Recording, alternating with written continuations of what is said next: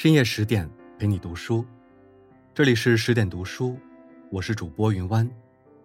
今天要跟大家分享一篇晨曦的文章。在宋朝的词坛，有这样一位诗人，他出生于官臣世家，仕途却颇为不顺，一生穷困潦倒，难入朝堂。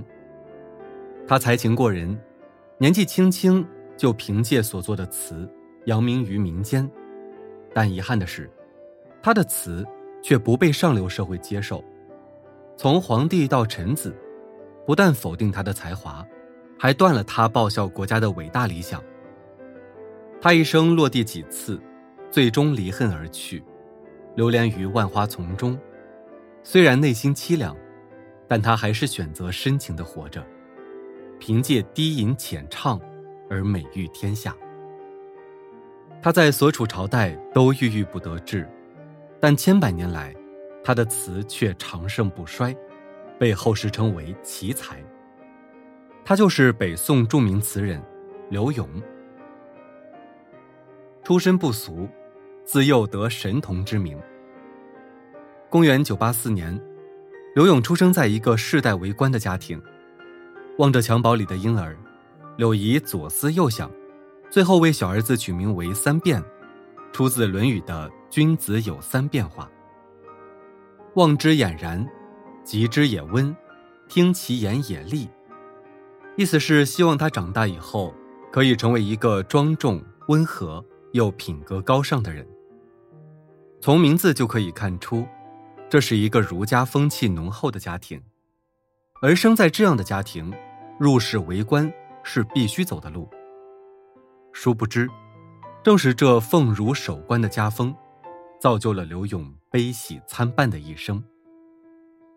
父母对刘永满怀期许，而他也没有让父母失望，自幼就显露出了过人的天赋，外加父亲的亲自辅导，很快就在同龄人中脱颖而出。十岁那年，刘永就做了一首劝学文，父亲读后拍手叫好。料定此儿必成大器。十三岁那年，刘勇又大笔一挥，做了一首《题中风寺》。此词一出，就在当地广为流传，人们交口称赞：“这个孩子了不起啊！”刘勇也为此得了神童之名。虽然张爱玲曾说，成名要趁早，但其实成名过早也未必是好事。在盛赞下长大的孩子，不但抗压能力弱，而且会自信过度，反而在以后的路途中容易出错。顶着神童光环长大的刘勇，就因为太自信，不懂得收敛自己的脾气秉性，才导致仕途不顺。满腹才情，却留恋烟花之地，蹉跎光阴。一零零二年。寒窗苦读十几载的刘勇，已长成为满腹经纶的翩翩公子。这一年，他整满十八岁，到了可以参加仕途考试的年纪。于是，刘勇背起行囊，告别家乡父老，踏上了通往京都汴梁的路。此次离家，他承担着光耀门楣的使命，希望通过可续考试，延续家族柳氏三绝的荣耀。可谁也没想到，刘勇刚离家不久，就忘了自己的志向和家人的叮嘱。当他到达素有“人间天堂”之称的苏杭二州时，瞬间被这里的繁花盛景迷住了。望着湖光山色和小桥流水人家，刘勇的意志彻底瓦解了。十八岁，正是青春年少的年纪，而刘勇骨子里又浪漫多情。他没有抵挡住江南的风情，竟然放慢了进京赶考的步伐，而这一停，就是六年的光景。在这六年里，刘勇没干什么正经事儿，他整日要么和官僚世子结伴郊游，要么躲在莺歌燕舞的青楼里，和那些会吹拉弹唱又容貌不俗的歌妓各种买笑。而在这段时间，他也没有浪费自己的才情，做了很多词。但那些词既不是歌颂朝廷的，也不是抒发远大抱负的，都是些男欢女爱的。譬如试语问：“朝朝暮暮行云何处去？”“美人才子何事相知？”等等。因为这些词，刘勇在江南打开了名气，他的自信心又更上了一层楼。就这样，蹉跎了六年光阴，刘勇才想起自己出来是为了博取功名的。于是，他忍痛辞别那些红颜知己，来到了京师汴梁，准备参加考试。可是到了天子脚下，刘勇依然没有收敛自己的风流本性。据宋叶梦得《避暑录话》记载，刘勇为举子时，多游侠邪，善为歌词。教坊乐工每得新腔，必求咏为词，始行于世，于是声传一时。因才情过人，刘勇很快就名满京城，几乎到了无人不知、无人不晓的地步。刘勇喜不自胜，但他却不知，他的放荡不羁，为他带来的不是潇洒的人生，而是科考的不幸。像刘勇这样有才华的人，若能收敛一下自己的性情，他的未来一定会大放异彩。但他太过放纵自己，也毁了前程。自信满满，却屡屡落榜。一零零九年，刘勇终于迈进了考场。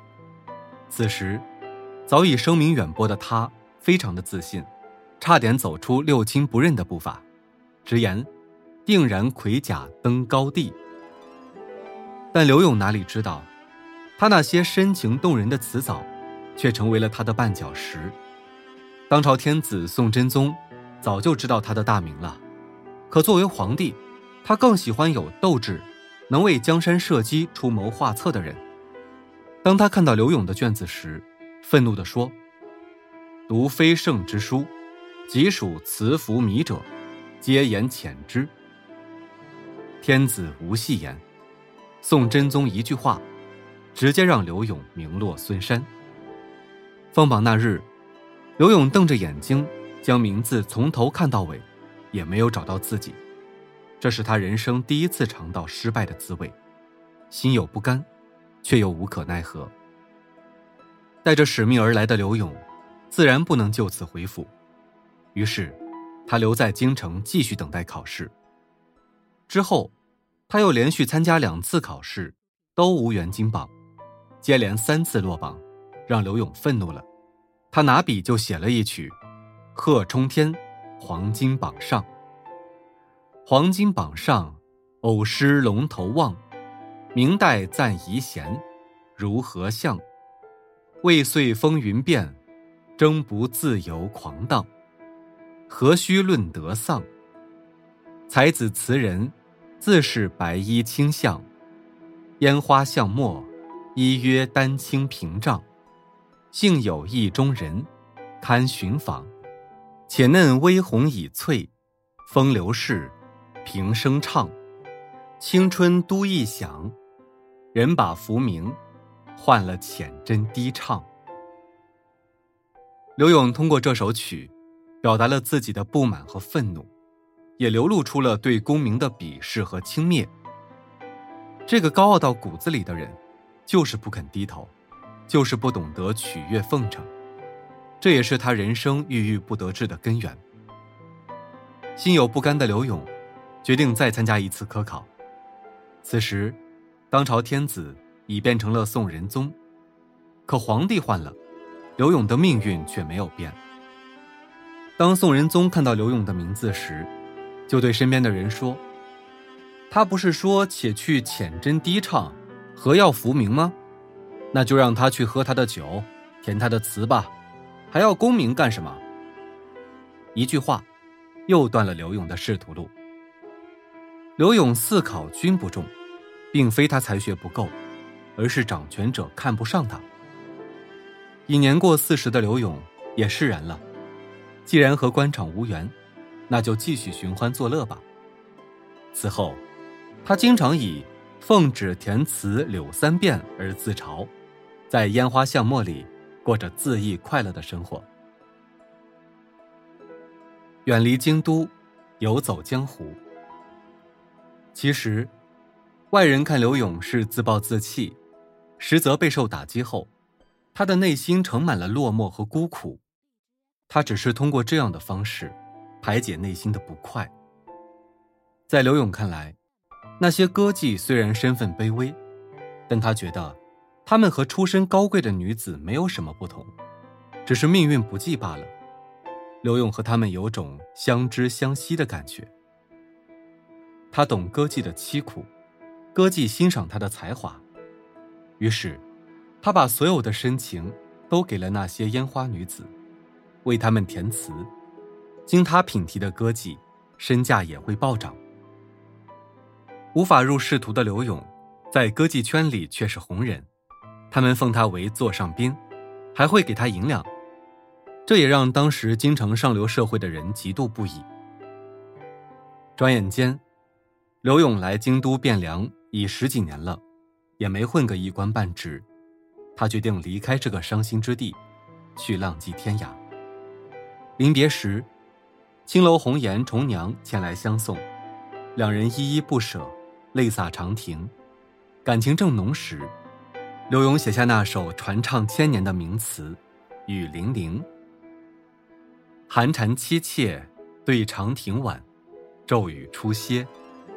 都门畅饮无绪，留恋处，兰舟催发。执手相看泪眼，竟无语凝噎。念去去，千里烟波，暮霭沉沉楚天阔。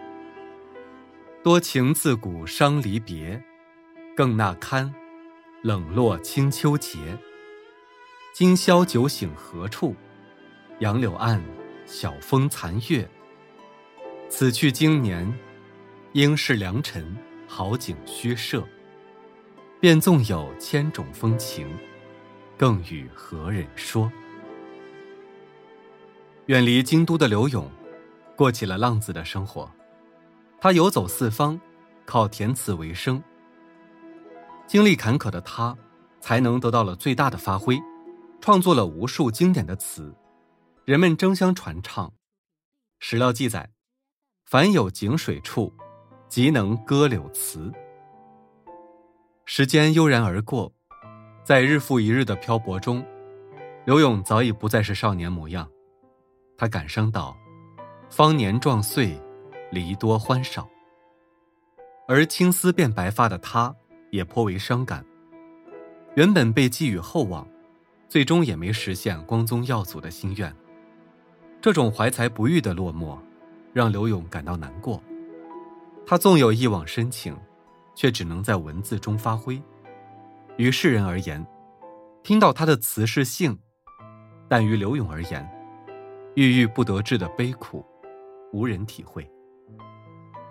可命运总是在不经意间，会给你带来惊喜。在五十知天命的年纪。刘勇等来了生命的馈赠。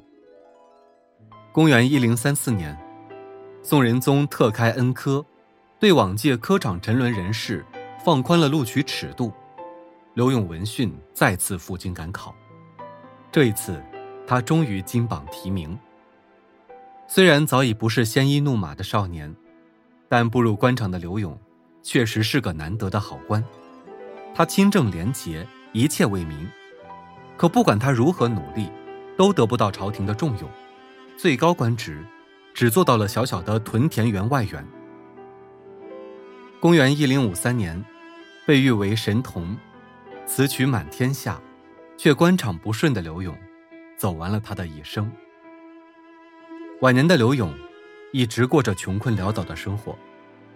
他去世后，还是那些青楼知己筹集资金，为他举行了葬礼。葬礼上，歌妓们伤心欲绝，令人感动。